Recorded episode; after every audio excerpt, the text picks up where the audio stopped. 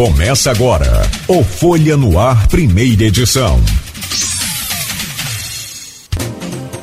Quarta-feira, 8 de dezembro de 2021. Começa agora pela Folha FM 98,3, emissora do grupo Folha da Manhã. Mais um Folha no Ar, primeira edição.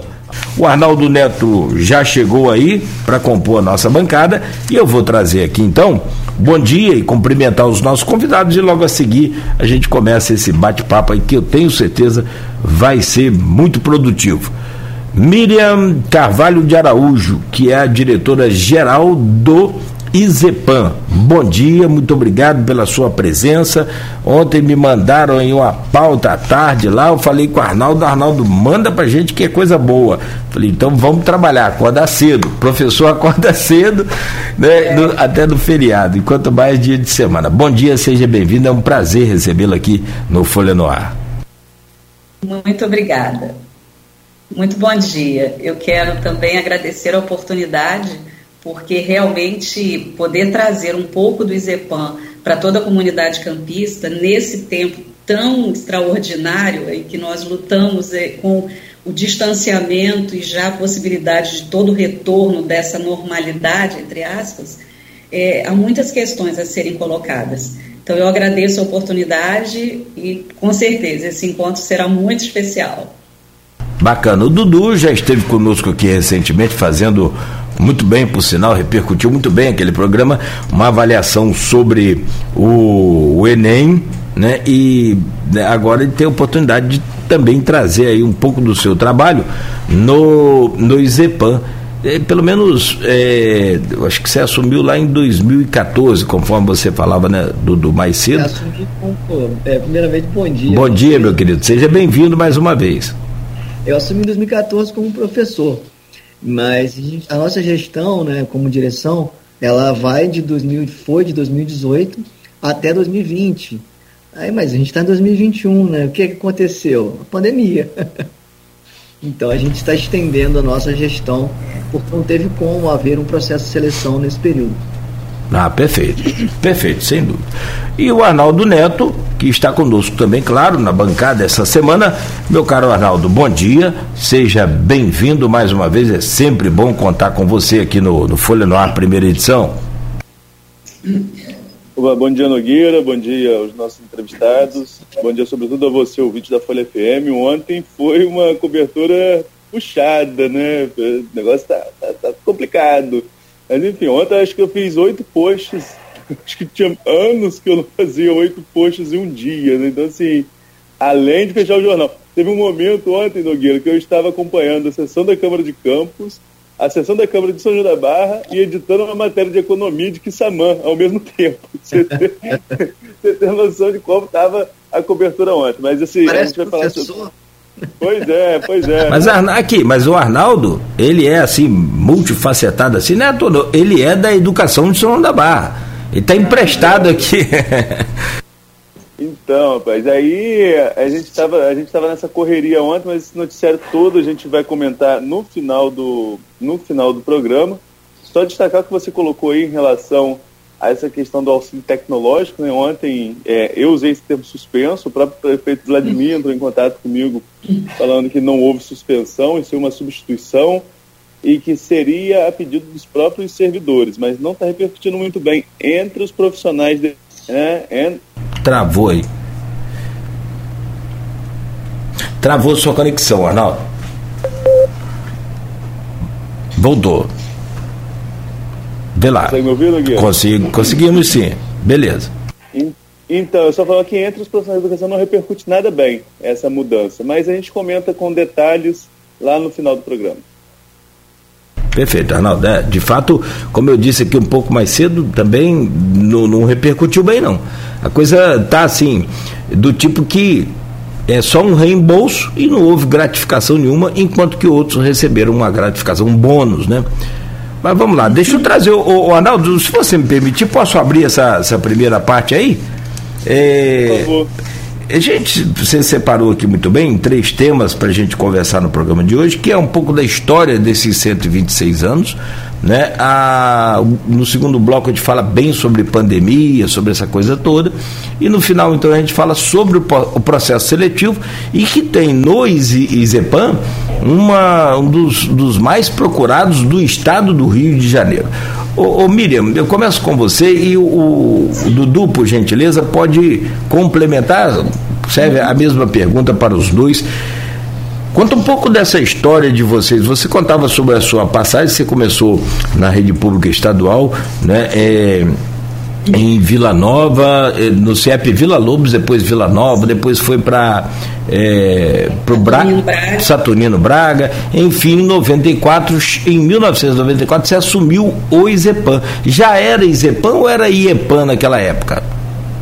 Então, mais uma vez, bom dia. É, o Izepan se tornou Izepan porque é esse acréscimo, porque ele se tornou o Instituto Superior de Educação. Em 2000, ele tinha esse formato que toda a comunidade campista já conhecia. O que, que muda a partir de 2001? Quando nós, então, passamos a pertencer à fundação, que é a Fundação de Apoio à Escola Técnica do Estado do Rio de Janeiro, e que faz, dentro desse processo, a interiorização do ensino superior. Então, o Instituto de Educação ele passa a pertencer a esta fundação como uma das unidades de ensino superior. Então, com a interiorização do ensino superior, nós passamos, então, com o curso, à época de normal superior, a constituir um Instituto Superior de Educação. Então, daí vem essa alteração. Então, quando eu cheguei ao IEPAM, antigo IEPAM, nós tínhamos é, somente a educação básica ali, que já era sempre muito marcante, o quantitativo de turmas e essa identidade da formação de professores que sempre marcou a história do Instituto. E quando a gente olha assim a história, eu estava aqui é, revendo algumas imagens e textos que nós publicamos no ano passado, né, com os 125 anos do IZEPAM, é, e quando olhamos essa trajetória, o Instituto é realmente uma unidade de ensino vão surgindo à medida que as novas demandas da sociedade também vão exigindo do Instituto que ele se adeque e que ele também atenda a demanda da sociedade.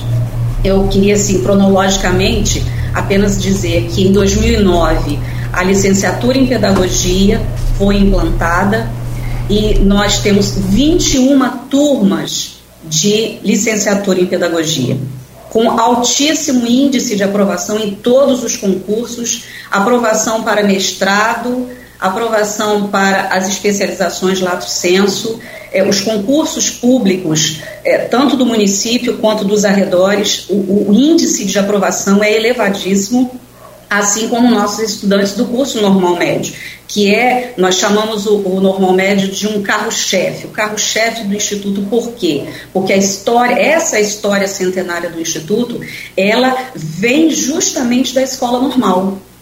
E o Instituto, diferente de outras unidades de ensino da cidade, ele foi construído para ser uma escola. Ele foi construído com esse propósito. Ali não houve um aproveitamento de espaço. Então, tudo que se pensou para aquele lugar, pensou-se em educação. Então, tira educação. Aquela estrutura predial é uma estrutura de ponta. Nós olhamos para ela, uma construção de quase 70 anos, que não tem uma rachadura. É impressionante o que foi feito ali. Então, quando eu olho para esse prédio, nós também olhamos para a constituição daquilo que se pensou para acontecer naquele lugar. Então, o IZEPAN, ele é um diferencial também em termos de estrutura física. O espaço, nós temos 14 mil metros quadrados de área.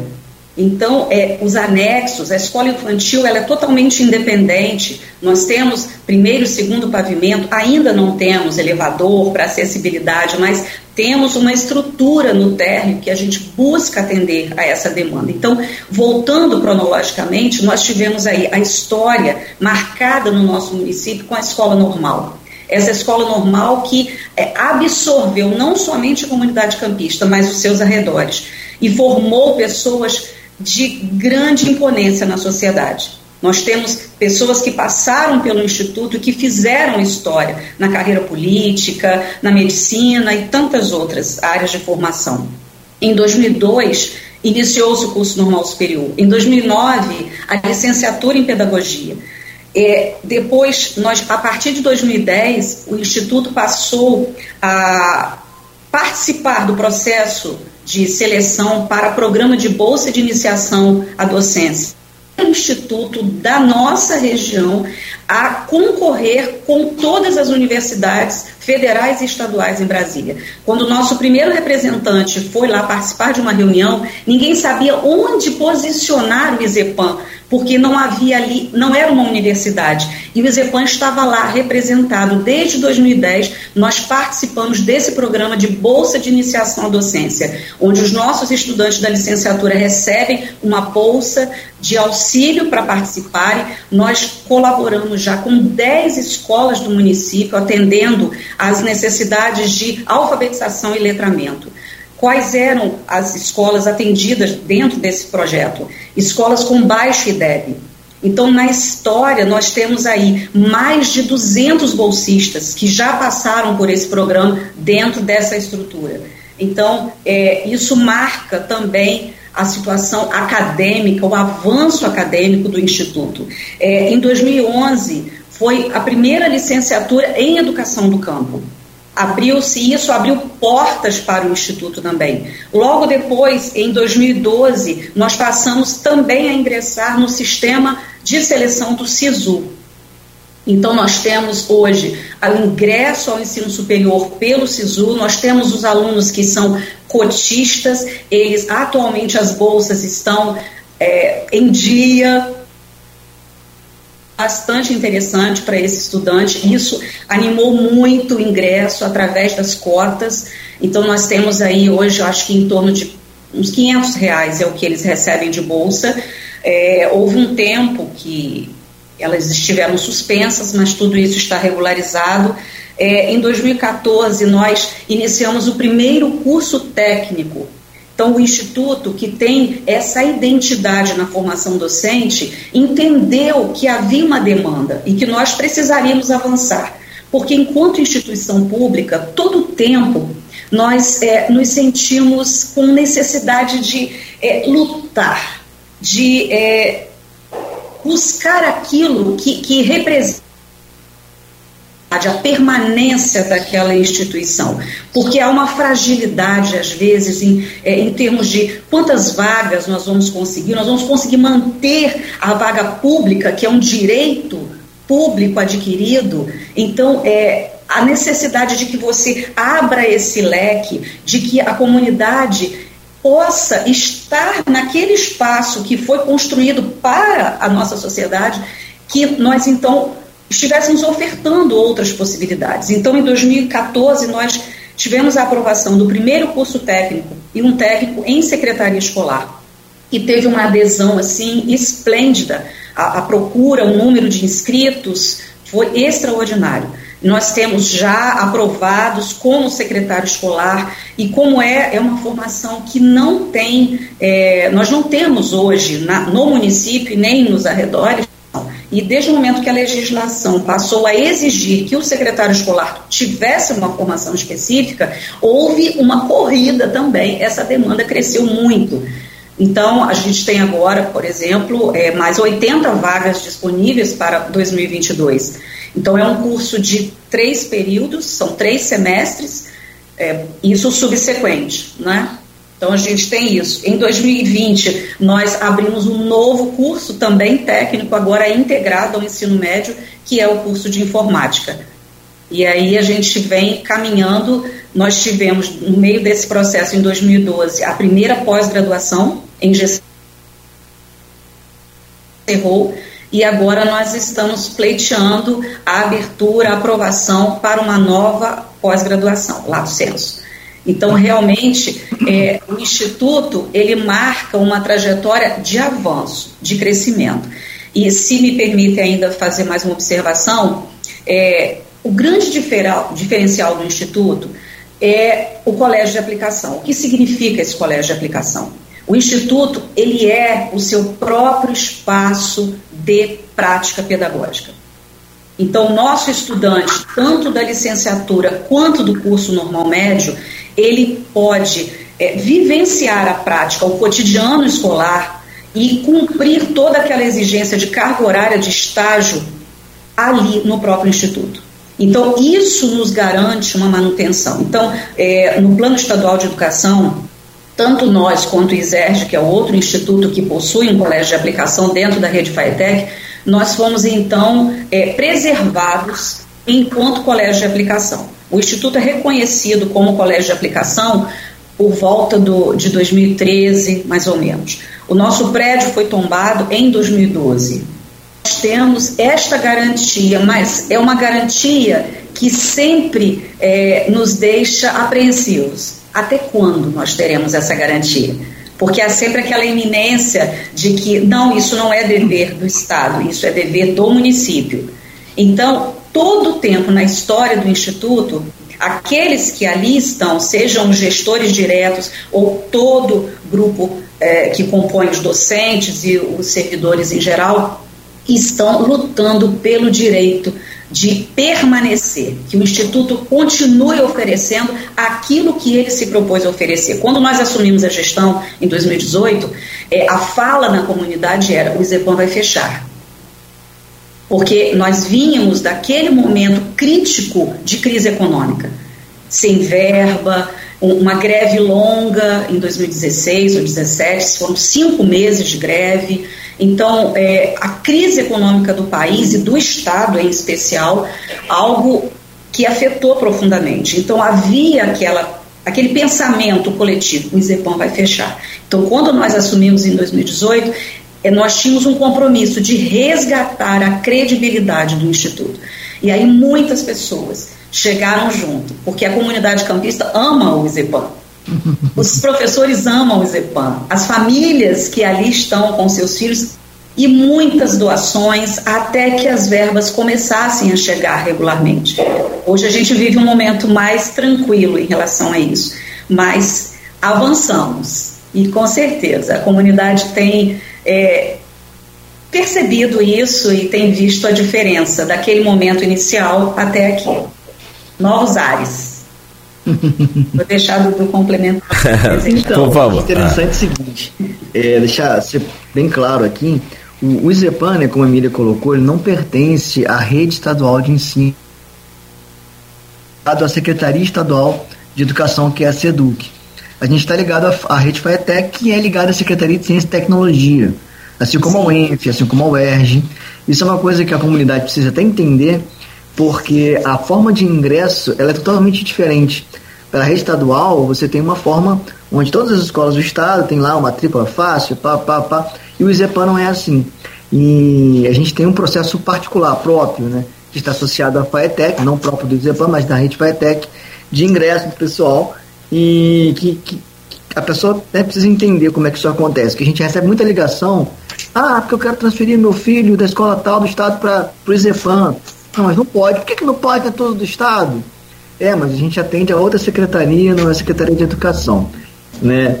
É, outra coisa que a Miriam falou que eu achei bem interessante, essa questão de, dos cursos. Muitas vezes a gente, não, não falando mal de curso nenhum, mas as pessoas né, na, na, fase de escolha, ah, eu vou fazer um curso porque eu quero embarcar, porque eu quero trabalhar no porto, isso é legal também. Só que essa, essa área de educação é impressionante como a gente vê as nossas alunas e alunos conseguindo estar no mercado de trabalho, certa facilidade para os bons, né? Que às vezes você não consegue enxergar em outros cursos. A área de educação ela ficou por muito tempo, e ainda é, né? Marginalizada, ah, coitado, é o professor, mas eu não concordo muito com isso. É, né, tem gente que não vai concordar comigo, mas as pessoas conseguem trabalhar, o profissional de educação ele consegue trabalhar em mais de um lugar e, consequentemente, formar uma renda que possa atender a sua, a sua necessidade. Então, assim, tanto para o pessoal que faz o normal médio, né, tem muitas escolas particulares da cidade que atuam nesse segmento infantil, fundamental, é, que pegam essas meninas que já saem prontas do ZEPAM, porque, como a Miriam falou, nós somos um colégio de aplicação e lá dentro da escola já se aplica a prática do conhecimento, então já sai dali sabendo trabalhar, né? E quanto secretaria escolar, que é extremamente interessante isso que a gente teve essa sacada de trazer esse curso para o ZEPAM, porque é uma legislação que exige que a secretária escolar não seja mais uma professora que está perto de aposentar e que ela é desviada para a secretaria. Não é mais assim. Agora é necessário que tenha uma pessoa com uma formação. E não tem ninguém com essa formação. Então, se você está aí, né, ouvindo a gente, e está querendo arrumar uma forma de trabalhar, seja escola particular ou pública, ou até as duas, porque na educação isso é possível, você pode fazer o processo seletivo e fazer o curso de secretaria escolar, são é um ano e meio, né, são três semestres, você está com uma formação e pode mudar bem a, a sua realidade de vida. O curso técnico de informática muito procurado. A gente está. Tá, esse curso não formou a turma, a primeira turma ainda, né? Ele é de 2020. Então só no ano que vem que a gente vai ter a primeira turma formando. Mas é impressionante que mesmo na pandemia, nós conseguimos. É, essa turma é a turma da pandemia. Eles é. começaram em, em 2020, tiveram um, um mês de aula e ficaram dois anos até agora e continuam né, online. Mas como são da informática, foi até mais fácil para eles. É, a gente já começou desde o começo a trabalhar com, com ferramentas do Google para atender. Bem, o curso está funcionando bem direitinho.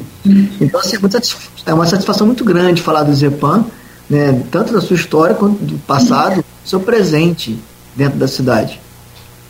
Eu gostaria só de acrescentar algo é, a minha história, como você mencionou, Cláudio, é que eu venho de uma trajetória anterior ao IZEPAM. E eu sempre digo que há um diferencial, há um divisor de águas na minha vida profissional, antes e depois do IZEPAM. Porque quando eu ali cheguei, eu encontrei uma estrutura pedagógica que fez toda a diferença na minha formação. E nós temos esse diferencial até hoje. E com a fundação, a FAETEC, ela ainda permite, dentro da sua estrutura organizacional, que nós tenhamos é, o coordenador pedagógico, o coordenador de área de conhecimento, o supervisor, o orientador educacional. Então, nós temos uma equipe multidisciplinar que atua junto conosco e isso faz toda a diferença nesse cotidiano escolar. O IZEPAM, ele não é uma escola com ambiente de violência, nós não temos essa realidade. Por quê? Porque nós atuamos de maneira pontual. Nós participamos do Conselho de Segurança Escolar, nós estamos presentes desde que assumimos a gestão, todas as reuniões com a PAMESP escolar. Nós participamos do grupo de WhatsApp junto com o comandante da Polícia Militar. Então, qualquer situação, nós agimos imediatamente sobre o problema. E nós ainda temos um público muito diferenciado. E justamente por ter essa equipe que caminha junto e que busca minimizar os problemas e atuar até de maneira preventiva, nós temos uma realidade também muito diferente. Então, é, uma outra questão que eu gostaria de colocar é que muitas vezes nós já ouvimos dizer que a formação de professores em nível médio, que é o nosso curso normal, ela seria é, uma formação é, sem muito valor, uma vez que a exigência de todos os concursos é que você tenha nível superior. E no, na última reunião em que nós defendemos isso, já no Conselho Municipal de Educação, quando o plano municipal foi aprovado, para então discutir com o plano estadual e chegar ao plano nacional, nós defendemos que esta formação em nível médio ela seria a formação base para quem ingressasse na licenciatura. Então, eu já, como professora em licenciatura e outros tantos colegas que é, podem testemunhar isso, o diferencial daquele estudante que passa pela formação no normal médio e ingressa numa licenciatura e o estudante que vem da formação geral e ingressa na licenciatura. A bagagem acadêmica que esse estudante traz é ímpar porque ele traz inclusive a vivência da prática, porque ele já vive esse campo de teoria prática ainda ali na formação em nível médio. Então, é, de maneira muito frequente, nós temos que lutar, uso essa palavra lutar porque é uma luta mesmo, quase que braçal, para que a gente mantenha aquilo que é direito da nossa sociedade campista, que é ter acesso a esse tipo de formação. Então foram, foram e ainda são muitos os momentos de embates políticos para que nós possamos manter essa formação dentro do Instituto, entendendo que ela não é menor em nenhum sentido, muito pelo contrário. O IZEPAN já teve 10 turmas de curso normal, 10 formandos. Hoje nós temos um quantitativo muito menor, até por conta da vaga pública que acaba sendo reduzida ao longo dos anos. Não é da agora, mas foi gradativa essa redução. Daí, hoje, temos esse quantitativo aí mais reduzido. É. Mas essa observação que eu queria fazer. Ah, que bom. Não, e, e tem muita história. Aliás, são 126 anos, né? Tem história aqui para fazer um programa inteiro. Eu vou pedir licença a vocês. É, e nós vamos fazer um rápido intervalo. Tem, e de fato foi a professora que falou que a, a Campus ama o Izepan, né? E de fato tem um engajamento bem legal aqui em nossas redes. Tem muita participação, tem várias mensagens aqui para vocês. Algumas a gente pode ler aqui. Como, por exemplo, agora a Marta Cecília também colocou aqui, ó. Minha filha também foi fruto do Izepan, parabéns. Marco Antônio Moreira, que é lá da, da comunicação da UENF. Muito bom o curso do Izepan. Fez e faz a diferença na vida de milhares de pessoas da nossa comunidade. É, aplaude vocês aí. Minha mãe, hoje, professora aposentada, foi da primeira turma do antigo IEPAM. Olha que bacana, né? É, Gustavo Landim, Sofiati, coloca aqui também no Face, teve aluna de pedagogia que lançou recentemente livro Infanto Juvenil Antirracista. Depois eu ia fazer uma pergunta sobre essa, essa escalada, porque eu soube, o, o Arnaldo, eu não sei se você sabe, desculpa, mas eu, eu não sabia que, que, que, apesar de ser a partir dos três anos, é chamado de creche. O Izepan tem creche. Olha que espetáculo, rapaz né? E por aí vai. Tem mais, Etevaldo Peçanha também coloca aqui, ó, parabéns por esta entrevista. Izepan, aplaude o Izepan. Vou trazer o Arnaldo Neto para continuar essa conversa, por favor, meu caro Arnaldo, com a Miriam Carvalho e o Eduardo Terra, o Dudu Terra, diretor, né, vice-diretor do Izepan e diretora do Izepan, meu caro Arnaldo. Vamos lá, vamos falar sobre um assunto que é recorrente em todos os setores, mas é, digamos que a economia sofreu é, basicamente demais com a pandemia e tanto quanto saúde, por óbvio, porque né, é a área que tem para o futuro, acho que a educação também tem um impacto muito forte, a gente não sabe nem quando a gente vai recuperar isso, né, esse, esse, esse período perdido é, fora da sala de aula. Mas é, não paramos, a educação não parou, né? embora não tenha tido a, é, aula presencial devido às restrições por causa da pandemia, as escolas tiveram que se adaptar. Nogueira estava falando aí, para mim também foi para mim também é novidade essa questão da, da creche no IZEPAN. Como que foi a adaptação de vocês em todos os setores, do ensino infantil ao ensino superior, pandemia? Então, é, é, é, é, diferente, né? A educação infantil ela vai ter uma, um trabalho, um técnico, outro. Mas no começo a gente começou a tentar fazer como, como a própria Secretaria Estadual de Educação fez, que era a utilização das ferramentas do Google, Google Sala de Aula, Classroom. Eu cheguei até a montar toda uma estrutura é, digital da escola, né, as turmas. Porém, a gente estava acompanhando outras escolas e vendo que a. E aí tiveram a ideia de usar os grupos de WhatsApp. Eu mesmo no início não, não achei legal, porque eu ficava com medo de não ser muito oficial mas foi aberta essa possibilidade, inclusive de forma legal, que a gente pudesse utilizar o WhatsApp como é, forma de, de, ensino. Então foi criado dezenas, centenas de grupos na Miriam. É, e esses grupos são abertos no horário da aula, eles ficam fechados, e ali o professor vai trocar as informações com os alunos dentro daquele momento, via WhatsApp, o que acabou acontecendo uma frequência maior do que a gente observou em outras redes tendo em vista que o WhatsApp é, um, é um, uma ferramenta que grande parte das operadoras, todas, dão gratuito. Se o aluno não tiver em WhatsApp dele, ele consegue utilizar. Então, acho que a gente teve uma frequência maior de utilização pelo Sim. alunado devido a isso. Dudu, só fazendo um acréscimo. É, quando nós iniciamos por volta ali do mês de abril, porque a suspensão total ela se deu a partir de 16 de março.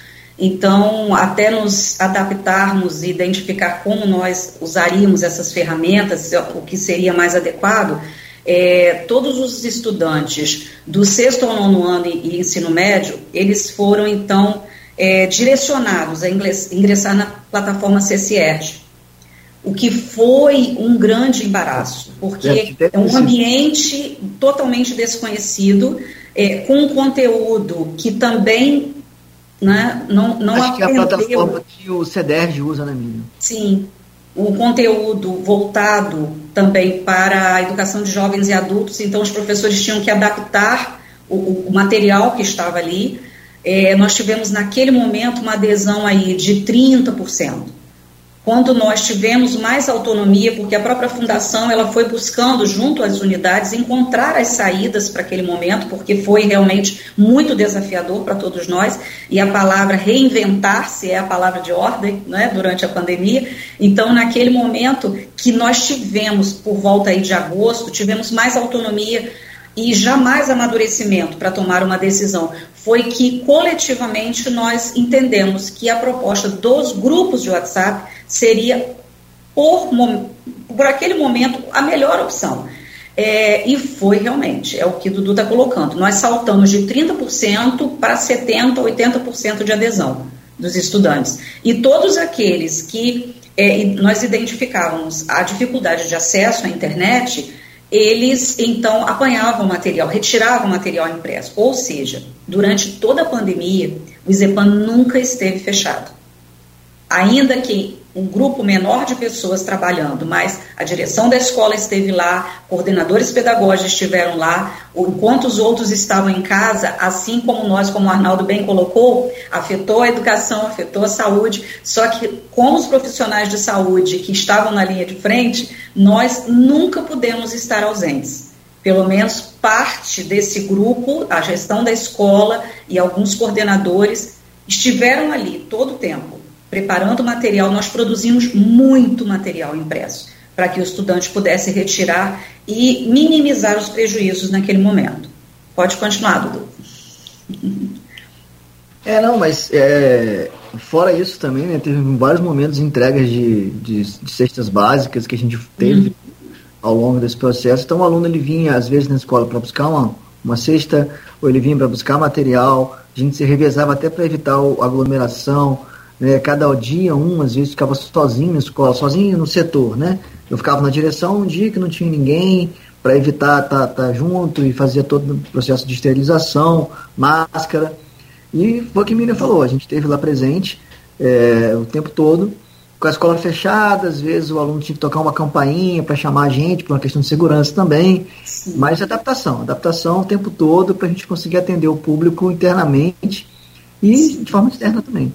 É, essa diferença entre o que se fez para a criança de 3 anos, 4, 5 anos e para o ensino superior, é, de que forma todo o coletivo do ISEPAN entendeu isso? É, nós não poderíamos adotar medidas que fossem únicas. Nós não poderíamos pensar a criança de 3 a 5 anos com a mesma estratégia que nós adotaríamos para aqueles do sexto ao nono ano, médio e ensino superior. Então, é, as reuniões com os professores e coordenadores e equipe técnico-pedagógica de cada um desses segmentos foi direcionando qual seria a melhor estratégia. Então, o ensino superior, que retomou as suas atividades no mês de maio de 2020, enquanto as universidades estavam fechadas, institutos fechados em campos, o ISEPAM retomou. Então, quando o Arnaldo perguntou aqui em off. É, com... Em uma loja perto de você, Atacadão dos Queijos, Marechal Rondon 27 na Pelinca, Alberto Lamego 998 no Parque Califórnia e na Doutor B da esquina com Viveiros de Vasconcelos no Parque Rosário. A Unimed Campos apoia o Dezembro Laranja, campanha de prevenção ao câncer de pele. O excesso de sol é um dos causadores deste câncer. Por isso, proteja-se e use protetor solar todos os dias, mesmo em dias nublados. Fique atento a mudanças e manchas na sua pele e visite regularmente o médico. Curta o sol com responsabilidade. Unimed Campos. Cuidar de você. Esse é o plano. Aproveite seu 13 terceiro e fique no azul com a Águas do Paraíba. No mês de dezembro, garanta descontos imperdíveis. Encerre o ano com a tranquilidade de estar em dia com a conta de água. Não perca essa oportunidade. Para mais informações, acesse nosso site www.aguasdoparaíba.com.br. Quando se pensa em exames laboratoriais, logo vem em nossa cabeça Laboratório Plínio Bacelar. Exames de rotina e os mais complexos, como exames de genética e biologia molecular, através do setor de Biomol. O Laboratório Plínio Bacelar acompanha a tendência mundial em exames laboratoriais, com o que há de mais moderno e tecnológico para garantir o melhor resultado, auxiliando a classe médica na prevenção, no diagnóstico e no tratamento dos pacientes. Laboratório Plínio Bacelar, compromisso com a qualidade desde 1942.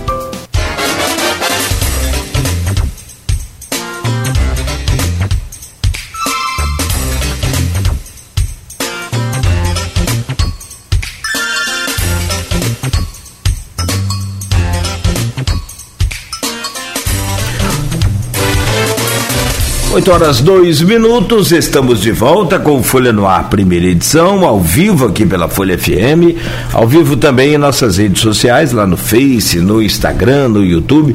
Houve um problema aqui na nossa, é, é, na nossa internet e né, derrubou toda a conexão, mas já todo mundo restabelecido aí, reconectado. Bom, mas Emília, ah, você falava sobre essa questão de retomada, essa coisa das estratégias. Se você puder continuar o raciocínio. Sim. Então, é, uma grande preocupação de toda a equipe técnico-pedagógica é que nós é, trouxéssemos o aluno e não excluíssemos esse aluno. E nós minimizássemos os transtornos que a pandemia estava trazendo. Então, impor que ele tivesse condição de acesso a uma plataforma, quando ele, na verdade, não tinha, na verdade, muitas críticas nós sofremos em relação a isso. De pensar, ah, mas por que, que vocês estão usando grupos de WhatsApp? O WhatsApp é uma rede social, isso não é uma ferramenta educacional. Só que naquele momento era e ainda tem sido uma estratégia de acesso a esse estudante. Então, essa adesão que saltou de uma plataforma de 30%, 40% para 70%, 80%, então eu não posso desconsiderar, enquanto educador, eu não posso desconsiderar que aquilo me permite estar próximo desse estudante. E quando os grupos eram abertos, eles também se manifestavam, até quanto aos sentimentos deles. E muitos pais, a partir dali, podiam também é, estar em contato, manter o diálogo com o professor e com a equipe pedagógica. É, uma preocupação nossa sempre, nós temos um professor na escola que é responsável por essa parte de TI, e ele diz assim sempre: olha, nós precisamos estar muito atentos às questões, às questões de segurança. Então, quando nós criamos esses grupos, nós adquirimos um aparelho de celular exclusivo para isso, criamos uma conta comercial, uma conta no WhatsApp Business, e ela é gerenciada pela equipe gestora. Então, qualquer situação indevida que aparecesse no grupo, imediatamente nós intervíamos. Então, os problemas também estavam ali mais ou menos sob controle, para evitar outros transtornos, né? Legal, Miriam. É que isso também acontece na escola física. Sim. Tem algum problema, a direção, o inspetor, o coordenador, ele vai ter que entrar e ter a sua intervenção. Então, da mesma forma, a gente sempre tentou imaginar o físico dentro do virtual. Então, se a direção e a coordenação dos professores estão no grupo, se tiver alguma coisa errada, é hora da gente atuar como se estivesse acontecendo presencialmente na sala de aula. Então, né? O esforço de todos durante a pandemia foi assim tremendo. Foi o ideal? Não.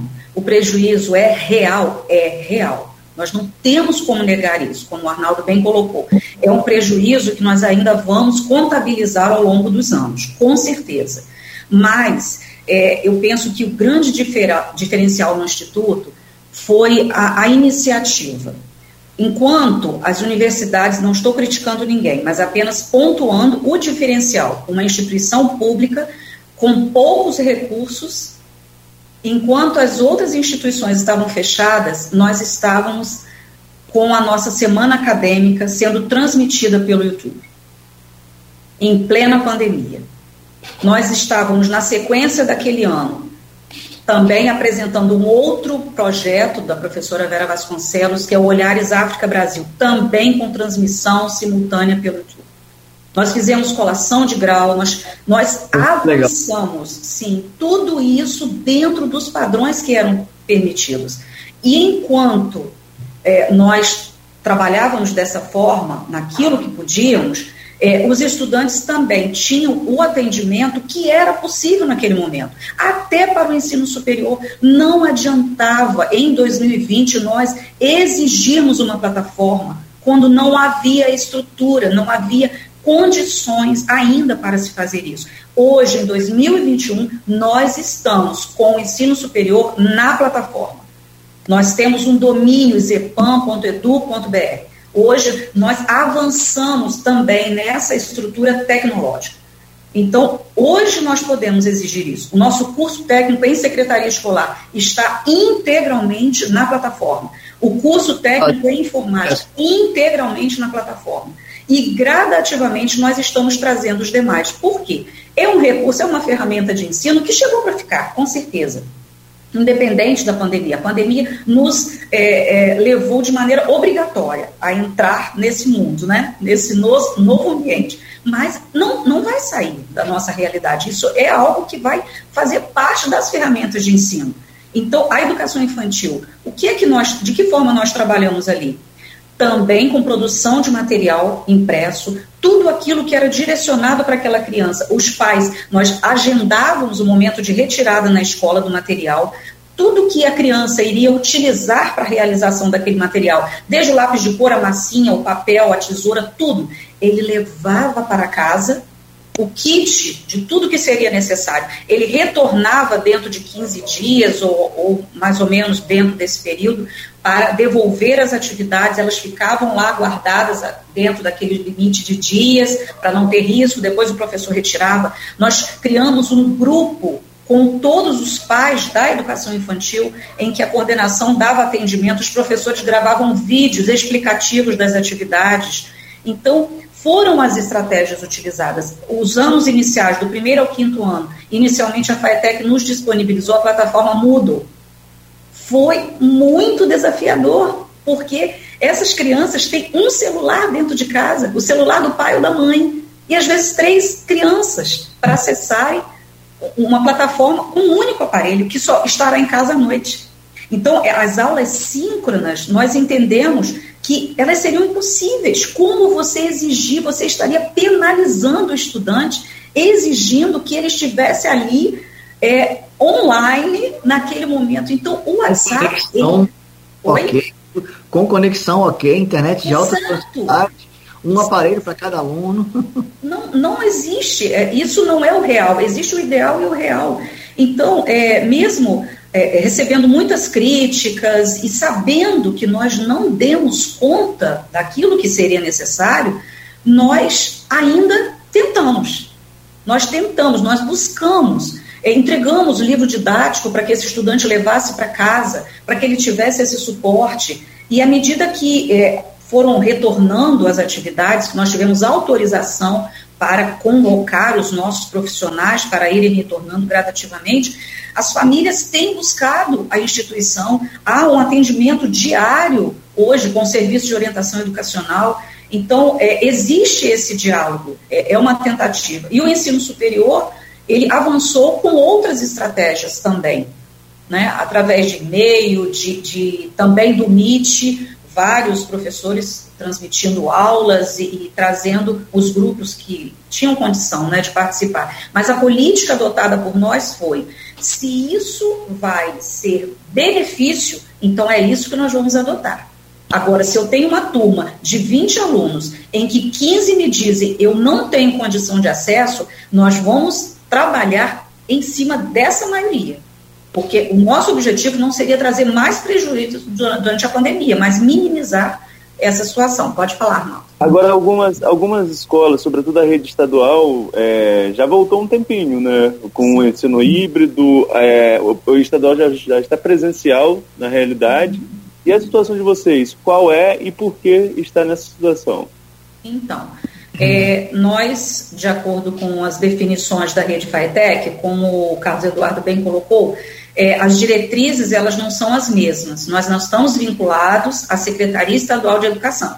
Nós estamos vinculados à Secretaria de Ciência e Tecnologia. Então, quem define as diretrizes é a Fundação, a FAETEC. Então, de acordo com essas diretrizes, nós estaríamos retornando mais ou menos entre setembro e outubro. E nós realmente nos preparamos para isso, estávamos organizando. É, a previsão seria um retorno gradativo, então, nós fizemos um levantamento com todos os estudantes para saber quantos deles os pais permitiriam a presença. É, seriam as turmas finais, né? Nono ano, quinto, terceiro ano, sexto e né? sétimo períodos do, da pedagogia. É, então, fizemos esse, esse levantamento. É, a princípio, a adesão foi muito baixa, muito baixa a intenção de retorno presencial. É, mesmo assim, nós nos preparamos para montar as salas híbridas, é, imaginando um, um, quantitativo, pelo menos por turno, de cinco turmas. E aí, gradativamente, nós já tínhamos preparado um cronograma, tudo para o retorno. Que é, a vigilância sanitária exigiu de nós e que dependia da gestão da unidade. Nós havíamos cumprido, havia apenas algumas situações que dependia da nossa mantenedora e nós estávamos aguardando. Só que nós sofremos aí um, um, um furto, que foi dos cabos de energia, foi um prejuízo assim de mais de 30 mil reais, o que aconteceu na instituição. E nos abalou muito. Isso aconteceu no dia 6 de setembro. Então, até esse trâmite todo acontecer, e sabe, vocês sabem que lidar com verba pública, autorização, valores, as coisas não acontecem assim tão rapidamente, depende de aprovação. Então, neste momento, nós estamos já finalizando o reparo elétrico. Não, Miriam, foi... até mesmo a, a, o problema foi tão grande que a execução do serviço não é uma coisa que você faz em dois minutos. Então, a gente já está aí umas três semanas ou mais executando o serviço de reparo e, assim, trabalhando no final de semana, trabalhando sábado, a previsão é que nesse sábado a gente termine. Então, mesmo que tivesse um recurso é, imediato, que não funciona assim, o tempo para fazer a execução do serviço está acontecendo. Né? É, mas, ao mesmo tempo, nós temos é, algumas turmas já frequentando para realizar atividades de avaliação. Ontem mesmo nós tivemos no período inteiro, turma de licenciatura. Lá nós temos recebido já alguns alunos do curso técnico em informática é, com aulas práticas no laboratório. Já, e enquanto isso, é, temos também a presença dos alunos de, da Bolsa de Iniciação à Docência, que é o PIBID, é, enviando atividades, eles continuam fazendo atendimento, é, o atendimento ao estágio remoto, então, assim, há uma movimentação, além da entrega de kits de alimentação e tudo isso que a gente vai fazendo. E durante a pandemia, qual foi a estratégia que nós utilizamos? Precisamos aproveitar o tempo, e tempo é precioso demais. E buscamos é, atuar na manutenção do prédio. Então, hoje a gente tem, é, a gente conseguiu pintar, reformar o primeiro pavimento, que é o pavimento da licenciatura, trocamos o piso do primeiro pavimento, é, tudo aquilo é parte de vidraçaria, muito serviço. É de antigo e é. por isso ele demanda muita manutenção. Então, quando nós retornarmos, o, o anseio é muito grande. Antes estiveram lá do nono ano, do ensino médio, do segundo ano escolar, e foi uma festa entrarem ali no instituto, foi uma alegria e a gente vê essa necessidade, né? Tomara que em 2022 nós de fato possamos estar ali presencialmente. Já temos todos os, os servidores necessários ali para manutenção de higiene, a segurança. O ZEPAN está assim, pronto para receber os alunos em 2022. Uma situação muito interessante, quando a gente recebe qualquer pessoa lá para um atendimento, sempre alguém tem alguma relação com o Zepan. Né? já estudei aqui, minha mãe estudou aqui, minha tia estudou aqui, e isso, isso é muito interessante. Eu falo para as pessoas que conhecem o Zepan que eu acho que ele nunca sofreu uma alteração física tão grande nesse período. A gente realmente conseguiu mudar é, é, fisicamente, meus banheiros estão lindos, as salas de aulas estão todas com quadro, todas com ventilador, tudo muito bonitinho. Fizemos um centro de memória para a escola, que é muito importante a gente entender a memória, conhecer a história da escola. A biblioteca, com aquele taco, né? A gente recuperou o taco da biblioteca do centro de memória, aquele taco original, aquele piso antigo, né? Com, com resina. Então, assim, tá, tá zero. Você chega ali e vê aquele negócio como devia ter sido há 70, 80 anos atrás, quando o prédio foi feito. Então, além de parte da escola estarem com porcelanato no corredor, outras partes a gente conseguiu manter a originalidade, né? ficou muito legal. E a gente vai inaugurar em breve o Centro de Memória, que é um Bom. sonho de muitos gestores anteriores a nós, o Centro de Memória, marcando a história do Instituto que marca as nossas vidas também, né? Vocês já viram que nós somos apaixonados é. pelo Instituto. É, se não tiver amor, paixão mesmo, não tiver é, comprometido, não vai. Se tiver só envolvido, né? Aquela coisa. Não, até funciona, mas bem mesmo tem que estar comprometido. Aqui vocês me permitem um rápido intervalo, são 8 horas e 17 minutos, eu peço licença. Arnaldo, a gente volta então no próximo bloco né, falado bastante aí, ou pelo menos um pouco sobre essa pandemia, sobre essa questão toda de. Tem algum profissional lá sem vacina? Não, não houve esse problema, houve essa dificuldade do, do IZEPAN? Que a gente saiba, não. É, inclusive, nós fizemos esse levantamento. Tudo ok. Ah, graças a Deus. E então a gente volta já, que é esse aqui é o segundo bloco, a gente volta para falar do no último bloco então do programa é o, sobre o processo seletivo. E aí, vamos ver se a gente consegue elencar aqui os cursos, se bem que o, o, o Izepan já é um dos mais procurados no estado, conforme vocês revelavam aqui antes do programa começar. Vamos lá, Nogueira. É, eu queria que os dois pudessem explicar, pelo menos rapidamente, né? Porque já estamos no último bloco é, em relação a esse ingresso na instituição, vocês mesmos falaram, ah, a gente não pode receber transferência do Estado, não é assim que funciona. Esse processo seletivo de agora, ele também abraça estudantes de ensino fundamental, é, ensino médio, curso normal, superior. O que é esse processo seletivo e como fazer para participar?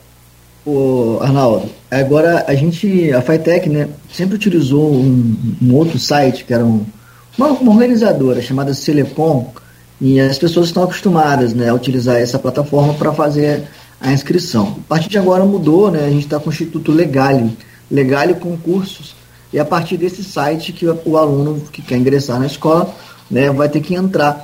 E ali nesse site, Legale Concursos, tem vários editais. Isso é um pouco é, complicado porque a pessoa tem que tomar bastante atenção para ela se inscrever de fato no local correto que ela quer.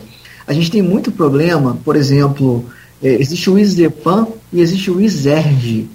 No outro instituto de, de organização né, de concurso que a gente tinha, não sei o que eles arrumavam lá, que muitos estudantes do Rio se inscreviam para o ISEPAN, e assim como muitos de Campos se inscreviam para o Rio. Não sei se era falta de atenção, ISEPAN, ISERG, a pessoa achava que era a mesma coisa, e quando a gente ia ver aqui na reclassificação, chamava alunos, chamava alunos, o aluno não vem porque ele não é da cidade.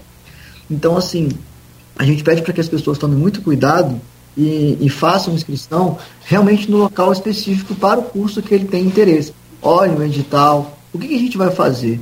Eu convoquei o pessoal do, do curso técnico de informática para que a gente, na próxima semana, é, a gente vai tentar fazer vídeos gravando a própria tela do computador, explicando cada processo de seleção onde entrar, como entrar. E a gente vai colocar no Facebook da escola e no, no site também, zepan.edu.br, para que o aluno interessado em ingressar na escola possa não ter dúvida e não fazer um processo de inscrição errado, né? Então, e acabar parando no, no Rio, né? Mas a gente tem vaga para todas as turmas do, da educação infantil, as séries iniciais do fundamental, finais, ensino médio, e a grande parte do, do número de vagas ele vem por sorteio público. Né? A gente não consegue fazer prova para educação infantil, para criança, por exemplo. E só que para ingressar como curso técnico de informática, né, que é o concomitante ao ensino médio, o subsequente à secretaria escolar, bem como a graduação em pedagogia, licenciatura em pedagogia, Nesse caso tem prova, tem processo seletivo com prova. E no caso do ensino médio, né, para você fazer o técnico, são provas de português e matemática, 20 questões de cada. Já no ensino superior, a gente também tem prova de redação.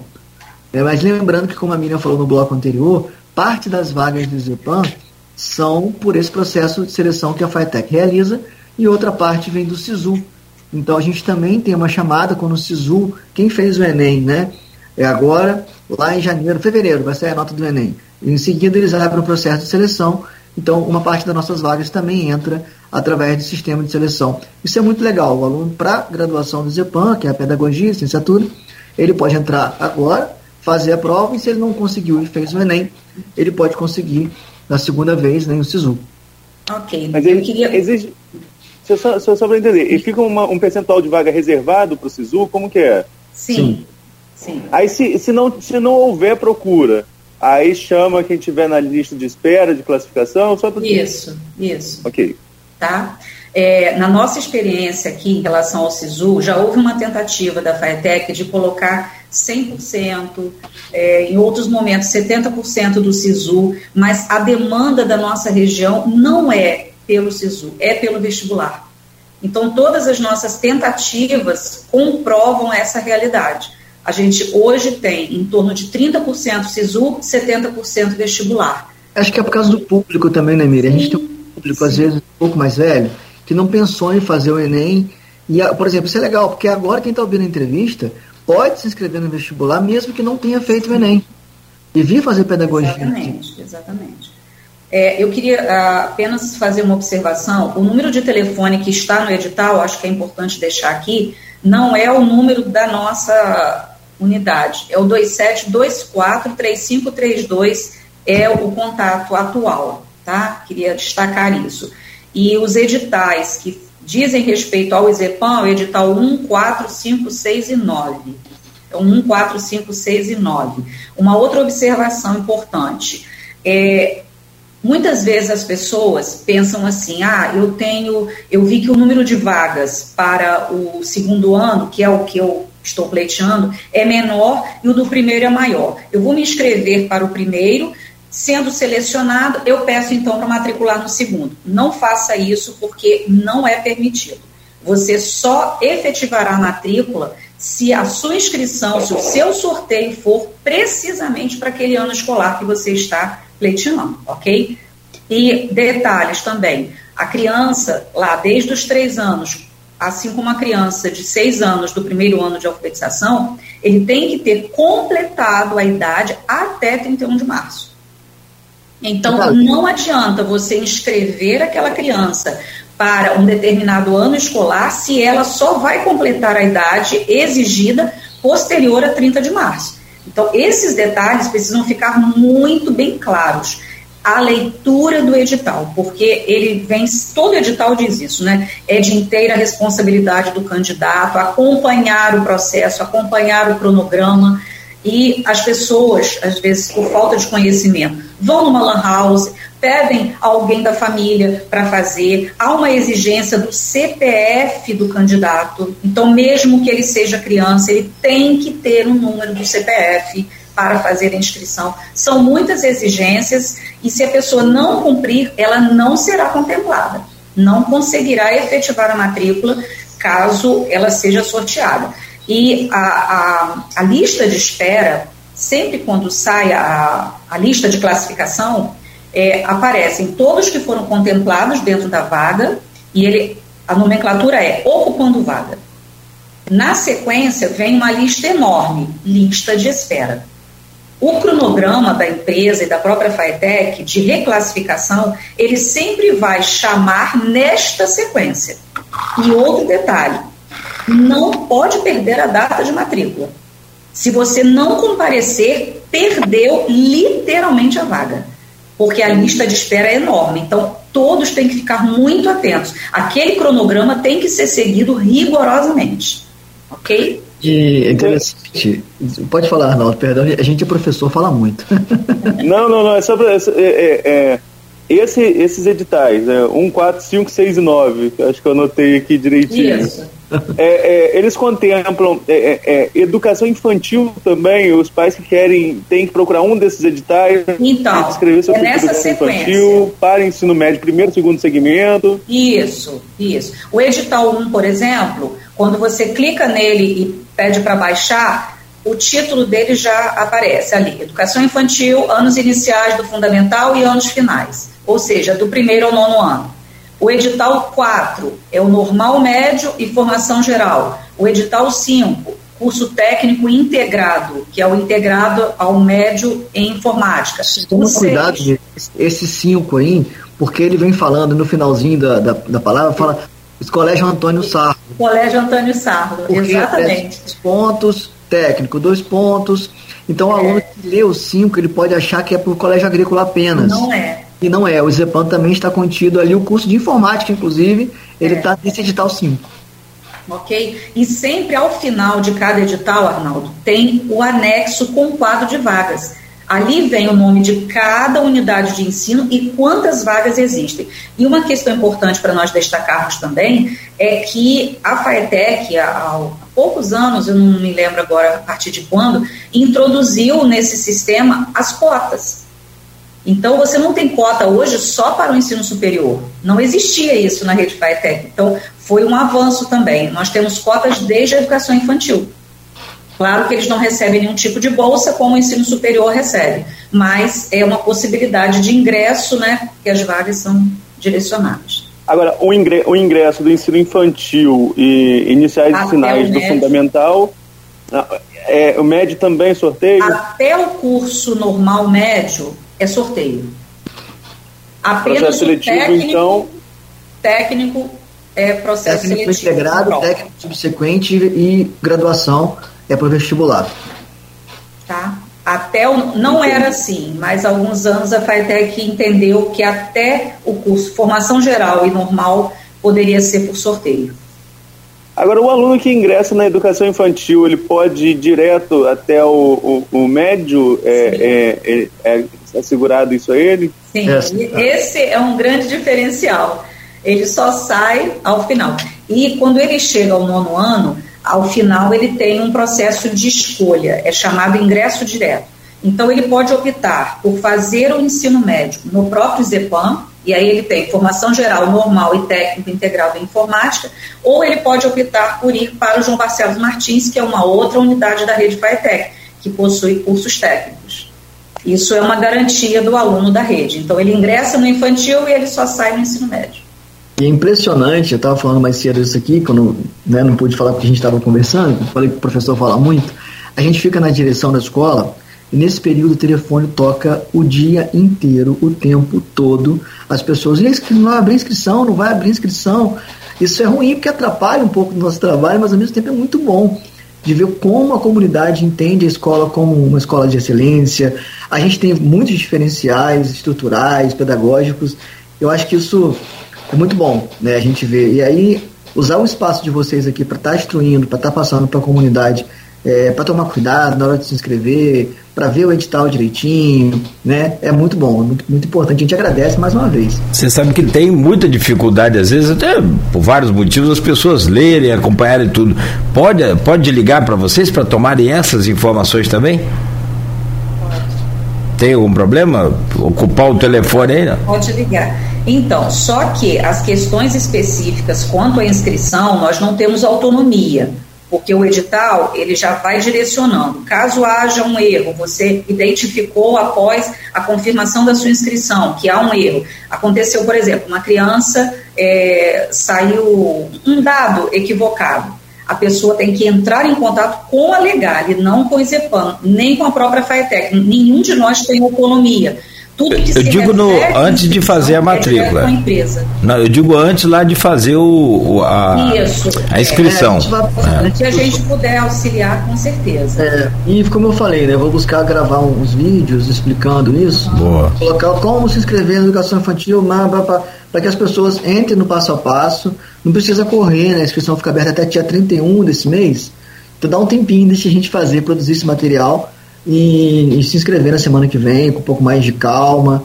e sem erro, né? Porque se tiver erro vai ser chato, porque tem que entrar em contato com, com a organizadora para poder tentar alterar. E às vezes, como o Miriam falou, a idade correta, uhum. para correta, as pessoas entendem. Está tudo escrito no edital, qualquer um pode ler, mas às vezes existe uma dificuldade de interpretar, de entender. E isso é, é, é grande, é, é, bastante gente que consegue, às vezes é sorteado e não pode não se matricular porque não fez um processo correto de inscrição. É. E nesse processo para 2022 nós, nós estamos falando em quantas vagas? Então, eu nem contabilizei o total aqui, mas. É, mas é bastante, Arnaldo. É tá bastante. Além, eu não contabilizei, posso somar aqui rapidamente. Está muito além do que a gente está acostumado, tem bastante vaga. Houve também um concurso público recente para a FAETEC. A gente está recebendo muito professor novo né, para atender nossa demanda, isso é maravilhoso. Né, chegando né, uma, uma turma, apesar de que também, né, Miriam, tem muita gente aposentando. Então Sim. vai haver uma renovação muito, tipo Câmara de Vereador, né? Vai uma renovação na Câmara esse ano, bem grande. Tomara que o pessoal esteja chegando, chegue para somar com a gente mesmo, que é muito, muito importante. Mas, por exemplo, Arnaldo, pode falar. Não, não, conclui, por favor. É, o curso de informática, por exemplo, ele tem 20 vagas. Me lembro que eu li ontem no edital, mas na realidade são 40, porque são 20 de ingresso direto, o aluno do nono ano pode continuar, né, e 20 para os novos alunos. Né? Então tem, assim como para o normal médio e para a formação geral. E aí cada turma ela vai ter uma quantitativa de vagas. Geralmente as turmas iniciais, primeiro ano do ensino fundamental, tem bastante vaga, porque está começando um processo. Né? Já o segundo, a gente tem os alunos que eram do primeiro ano passado, que estão indo para o segundo. E aí aquele número de vagas de aluno que desistiu, que parou. Então você acaba vendo que o segundo, o terceiro, o quarto ano tem sempre menos vagas do que aquele primeiro ano, já que é uma turma de entrada, né? Então o Miriam tá, tá olhando ali, ó. Então, é, nós temos, Arnaldo, num total aqui da educação básica, do infantil ao médio, 453 vagas. E no ensino superior, contando com o SISU, nós temos 144 vagas. Não é pouca vaga. é, a cada semestre são três turmas novas que ingressam né, no ensino superior. E lembrando que pelos editais só a taxa. Oi? São duas turmas noturnas e uma turma na tarde. À tarde, é, são sempre três. É, pelos editais, só a taxa de inscrição para o curso técnico subsequente, que é em secretaria escolar, que é o pós-médio, e para a pedagogia. Mas existem todas aquelas possibilidades de isenção, né? Tudo isso. Se você tem o CAD único, se você tem como se declarar hipossuficiente em relação econômica, né? Aí é essa possibilidade de isenção. Mas as outras não tem taxa nenhuma. Inclusive, se você receber algum tipo de cobrança, algum e-mail, a Legale diz que eles não se comunicam dessa forma. Eu não vi o valor da taxa, você viu? Oi? O valor da taxa de inscrição? 16. Ah, bem tranquilo. Muito bem, são 8 horas e 40 minutos. Com essa dupla aí, Arnaldo, nós vamos até meio-dia. E com a pauta, claro, muito boa. Agora. Eu estou que... fazendo pergunta aqui, né? É, não. Esteja, claro, estejam à vontade. O Folha no Ar é justamente isso: é interatividade, é liberdade de expressão, sobretudo, assim como, é claro, né, pautado o grupo Folha da Manhã. Eu quero já agradecer a vocês, mas antes, é que eu, sinceramente, tem um bombardeio de, de mensagens aqui no particular e. Quer ver? Para aí, tem um gente. aqui para o Alcini, meu professor. Tá, tá, conferiu aí? Ou você está na... Ah, então. Fabiana Salles, que acordou cedo, Miriam. Fabiana acordou, Miriam, para assistir a gente. Tá vendo? Fala com ela agora que amanhã tem programa de novo. Ela é... trabalha lá com vocês? A Fabiana, sim, sim. Tá Faz parte da equipe, da direção. Bom, muito bom. É, aqui tem mais aqui, ó, o nosso querido Luiz, Arnaldo conhece bem, trabalhou aqui no suporte de, de TI é, da, da Folha do Grupo. Luiz, Luiz é fantástico. Luiz, Luiz é um dos. Luiz é um, é um, é um vencedor na vida, né? Camarada é um exemplo pra gente, um, uma grande figura.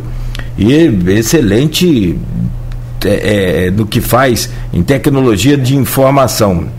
Sim. tem um outro detalhe aqui, tem mais gente aqui eh, mandando tanto no, no, no privado. Eh, deixa eu ver, eu acho que o Cleus Correia também manda aqui, ó, todo o corpo decente da FATEC é muito competente. Ah, o Cleus Correia é também da rede FATEC. Né? É, ele é aqui desse colégio aqui do. do de, fala, Barcelos? Não, não é João Barcelos, é aqui da Tiragosto. Ah, o, o CETEP. CETEP, obrigado, professor, obrigado. É, importante, Cláudio, é, a inscrição está aberta para a rede FETEC, não é para a rede toda. Ah, então, e, isso, justamente. O Cleus é do CETEP e tem né, é, centro de tecnologia profissionalizante, não é isso? Isso. Alguma coisa assim. Me perdoe o Cleus aí se eu esqueci. E. Inclusive o, o colégio. Visconde do Rio Branco é, ali. Obrigado. É, Luiz. O Antônio Sardo, né, que é o famoso colégio agrícola, então, para divulgar também, né? Sabe onde ele... Então, ele está lá em Lorena, ele não para, está lá em Lorena, São Paulo. Peço que transmita um grande abraço é, agrícola à professora Miriam e ao professor Dudu.